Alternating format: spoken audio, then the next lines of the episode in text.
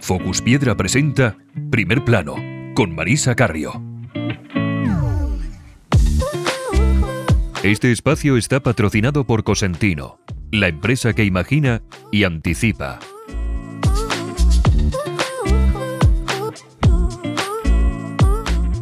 Bienvenidos a Primer Plano, el espacio de podcast de Focus Piedra en el que entrevistamos a profesionales relacionados con el sector de los grandes formatos para conocer su trayectoria profesional y también el core de sus empresas. Hoy tenemos como invitado a David Iglesias, que es uno de los socios de la empresa Mármoles Oyaso. Ellos son una marmolería de Irún, en Guipúzcoa, y que tiene la particularidad de que son una cooperativa, que es un modelo que es poco habitual entre los marmolistas. Pero qué mejor que él para que nos cuente quiénes son y cómo ha sido la aventura empresarial de Mármoles Oyaso. Hola David, bienvenido. Buenas tardes. Bueno, me gustaría empezar preguntándote, vosotros sois seis socios que habéis eh, montado Mármoles Oyaso, pero no sé muy bien de dónde venís, ¿qué hacías tú antes de, Mármoles Oyaso? Pues antes de Mármoles Oyaso eh, trabajaba en una, en una marmolería también. Eh, yo era, bueno, estaba operario de control numérico desde los 20 años y bueno, y esta marmolería, pues eh, con la crisis de la construcción y, una crisis de, pues de saber llevarla y tal, pues entró en concurso de acreedores y, acabamos yo y los compañeros pues en un proceso concursal y finalmente en el paro.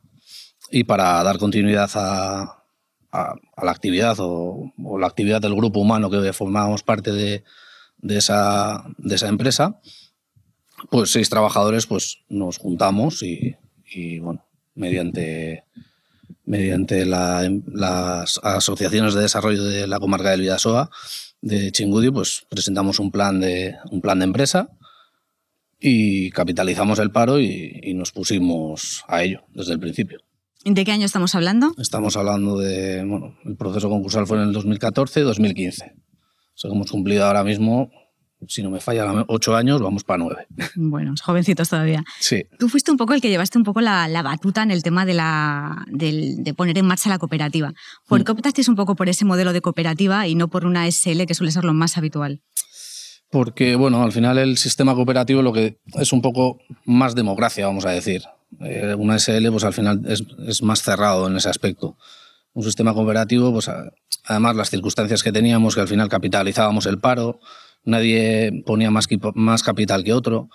Entonces era la, forma de sociedad más adaptada a lo que teníamos. Y luego, bueno, también tiene ventajas fiscales, Ventajas fiscales, pero sobre todo, principalmente era eso. Aparte la responsabilidad como que se reparte un poco más. Eh, deja de haber la figura del, jefe empresario propietario y al final son más los propietarios.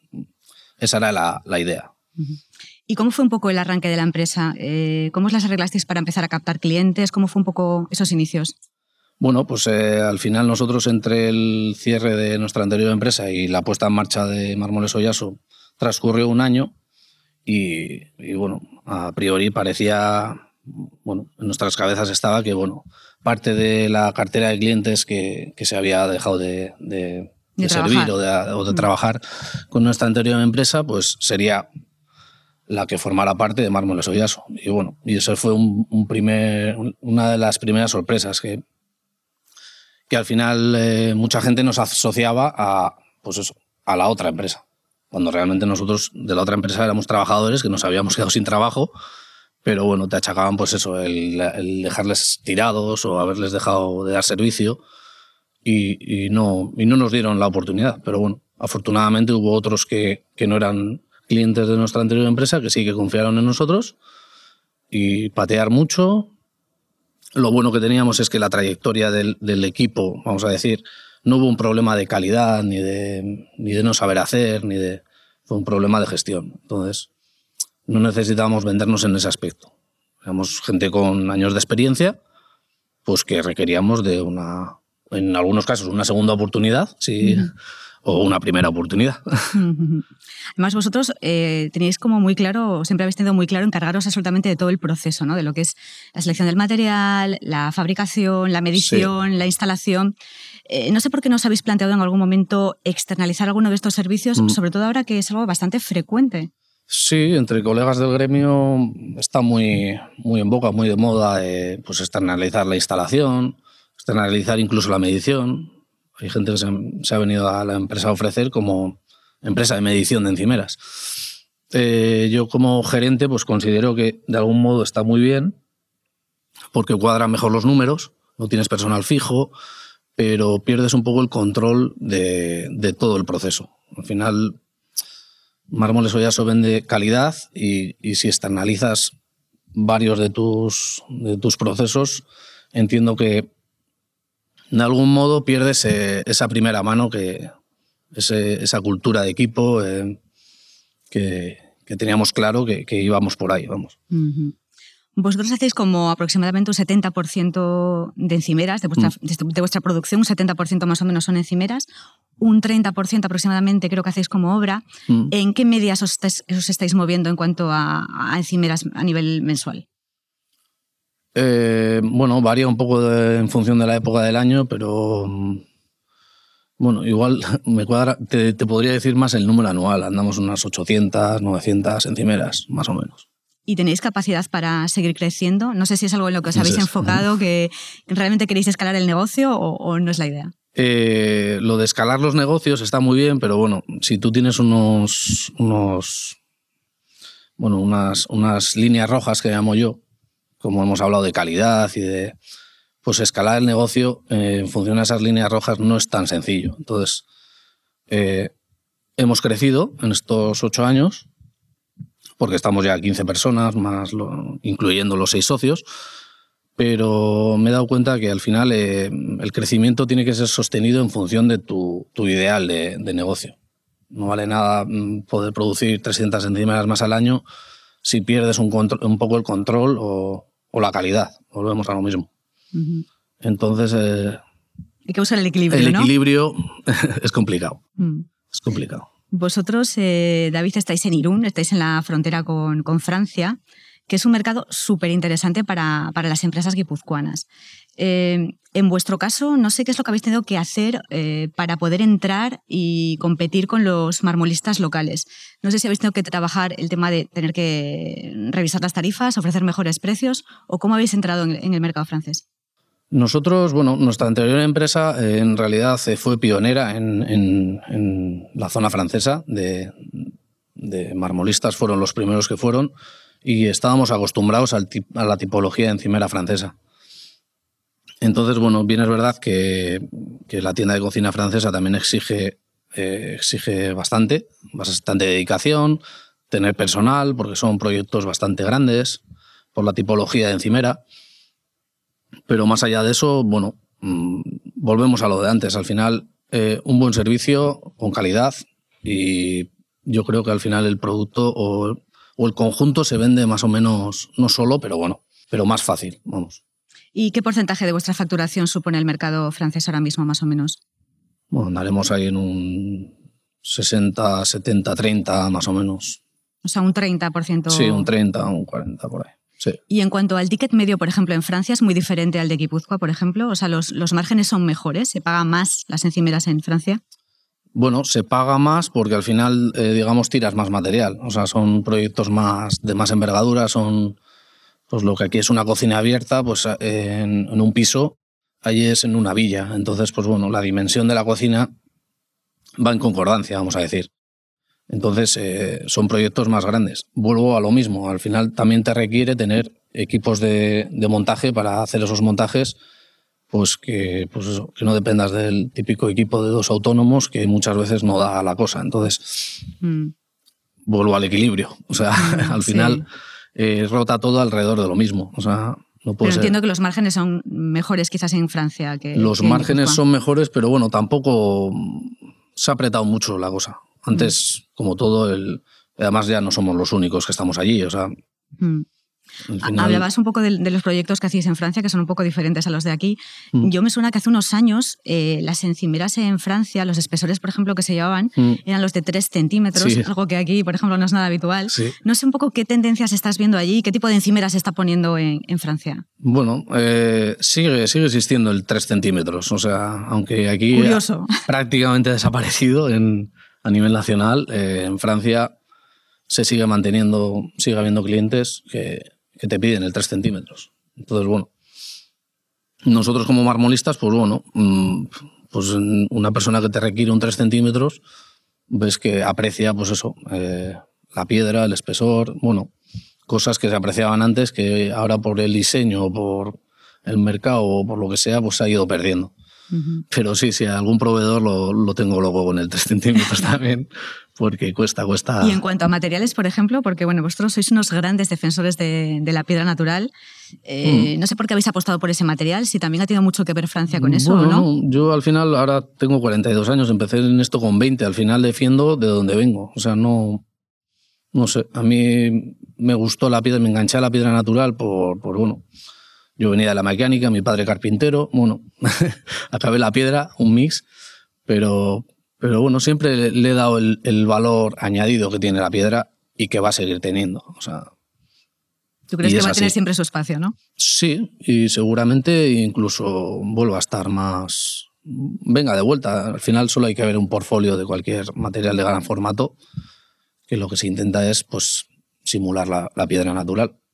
Entonces, pues bueno, ¿Y, en Francia también va por ahí? O sea, ¿en Francia también va por ahí las tendencias o cómo lo, cómo lo ves? Pues eh, es que tenemos gran variedad de clientes. Al final, eh, el, cliente de más edad igual sí que lo aprecia más. Los más jóvenes igual eh, vamos más a, o, van más a, pues a los materiales más lisos, más con menos movimiento. cada, como digo yo a mi equipo, a mi equipo, cada proyecto hay que mirarlo pues, en función de las necesidades al final presentar todas las, posibilidades al cliente y que elija. Al final entendemos que, tiene que ser así. Tiene que ser así. Bueno, te entrevisté como en 2017. Puede ser. Y recuerdo que entonces me contaste que os habían hecho una medición de polvo en suspensión en el taller y que os había dado unos niveles de cero.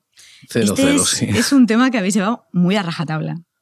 Sí, bueno, eh, en ventaja con respecto a otras marmolerías, eh, lo bueno que hemos tenido es que nosotros hemos partido de cero para montar la marmolería. Entonces, la problemática ya estaba. No es como otros negocios que se han tenido que adaptar un poco pues, a matacaballo a, al problema. Entonces, eh, teníamos muy claro, porque éramos trabajadores, lo que no queríamos para nuestros trabajadores y para nosotros mismos al final. Entonces, sí que, bueno, hemos hecho mucho hincapié en, pues, en todas las medidas. Todo en húmedo, limpieza máxima, eh, bueno, y, ayuda, pues eso, el, el, tener una nave nueva desde el principio. Entonces, eh, eso ayuda. Pero bueno, hay un trabajo detrás también de mantenimiento de, de, esas buenas prácticas, vamos, si no sería imposible. Y a día de hoy pues seguimos en esa en ese con esas mediciones, ese cero cero, que tiene que no puede ser de otra manera. Claro. Eh, yo creo que en el taller es relativamente más sencillo controlar todo, mm. Pero no sé si en obra, por ejemplo, os encontráis con más dificultades o cómo mm. gestionáis cuando tenéis que hacer trabajos en obra, cortes eh, fuera de lo que es el taller. Mm. ¿Cómo os las apañáis? Bueno, al final, eh, si tienes que hacer un cortense con una obra, pues tienes que tomar las medidas de protección necesarias. O sea, si estás en un piso, salir al exterior y protección con mascarilla, porque no hay manera de llevar, bueno, no hay manera no tenemos herramientas neumáticas con agua en las obras, lógicamente. De todas maneras, bueno, suelen ser mínimos los cortes en, las obras porque al final intentamos a la hora de medir, ajustar todo de tal manera que, sea, una especie de Lego y que no haya que, dar cortes. Lo cual no quiere decir que no haya que darlos, o sea, porque al mm. final ajustes mm. hay que hacer siempre, pero bueno, conociendo el problema o el peligro, pues siempre es más fácil protegerte de él. También en Mármoles Soyaso habéis eh, apostado mucho por el ahorro energético, por la sostenibilidad. Sí. De hecho, bueno, habéis instalado placas fotovoltaicas en la cubierta de vuestras instalaciones. Mm. También tenéis un sistema de reutilización del agua. De circulación de agua, sí. Realmente mm, estáis ahorrando mucho en, la luz y en agua. ¿Ha compensado esa inversión, que imagino que habrá sido una inversión importante? Pues eh, sí, mira, además lo tengo reciente porque estoy rellenando un dossier ahora mismo y, he rememorado un poco los, los importes y tal. Y el año en que lo hicimos, que fue en 2019. En ¿2019? Sí, 2019. O 2018, me está fallando ahora la memoria un poco. Pero bueno, fue a, eh, apostar por ello y luego eh, vino la crisis energética que tuvimos con el COVID. Entonces, en el plazo de amortización que teníamos de las instalaciones, de la instalación fotovoltaica, bajó por, ese, por esa crisis que hemos tenido. Pues eran siete años de amortización, bajó a cinco. O sea. Un ahorro importante. Sí. Y Porque ¿cuánto estés ahora pagando, por ejemplo, una factura de la luz con lo que supone una fábrica trabajando? A pleno rendimiento en verano podemos estar en pleno rendimiento, hablo desde las 6 de la mañana a las 6 de la tarde, mil euros puede llegar a un mes. O sea que con la diferencia, una diferencia muy importante con lo que podéis. Sí. Eh, en pleno verano podemos ser autosuficientes desde las 10 de la mañana, sí. O sea que contento. Sí, en ese aspecto sí. Al final, eh, bueno, creímos en la tecnología y también, ya te digo que, no sé, llámalo suerte, llámalo visión, lo hicimos en el momento adecuado de que, de que todavía no estuviera en auge por la crisis y no subieran todos los materiales. Y... Bueno, para terminar, quería preguntarte un poco qué proyectos y qué planes tienes para Mármoles Oyaso que te gustaría cumplir este año o, en un plazo reciente que nos puedas contar. Bueno, eh, ahora estamos inmersos en una reflexión estratégica, vamos a decir, de a dónde queremos ir. Estamos ahí otra vez con, pues, con, esas, con la ayuda que nos ofrecen pues, asociaciones de la comarca en, en crecimiento de pymes y, y tal. Y, y volvemos a lo de antes, escalar el proyecto, pero, pero escalarlo de una manera, pues eso, que sea beneficiosa para el grupo humano que componemos Mármoles Oyaso y, y pero para dame un poco más, alguna pista más de qué, vais a hacer, por Dios. Bueno, estamos ahí en... Eh, renovamos el, el, Bueno, en inversión en maquinaria que hemos hecho, invertimos en un control numérico y en una pulecantos nueva y ahí estamos ahora pues tanteando la medición láser, el cinco ejes para el corte, pero bueno. Esas podrían ser las líneas un poco, que no sé si será este año, el año que viene. Sí, pero queréis seguir invirtiendo en maquinaria, nueva tecnología, pasaros a la medición. La idea, digital? la idea es esa, desde, desde, que hemos iniciado al final la trayectoria que llevamos, las inversiones han sido pues para estar punteros en ese, en aspecto tecnológico y no nos ha ido mal, o sea que iremos por esa línea esa línea. David Iglesias, eh, socio de Mármoles Oyaso, muchísimas gracias por aceptar nuestra invitación. Por, la invitación. Y nada, que todos esos proyectos se cumplan y que podemos verlos muy pronto. Y nos veamos dentro de unos años aquí o en otro lado. Exacto. Gracias. Muchas gracias. Este espacio está patrocinado por Cosentino, la empresa que imagina y anticipa.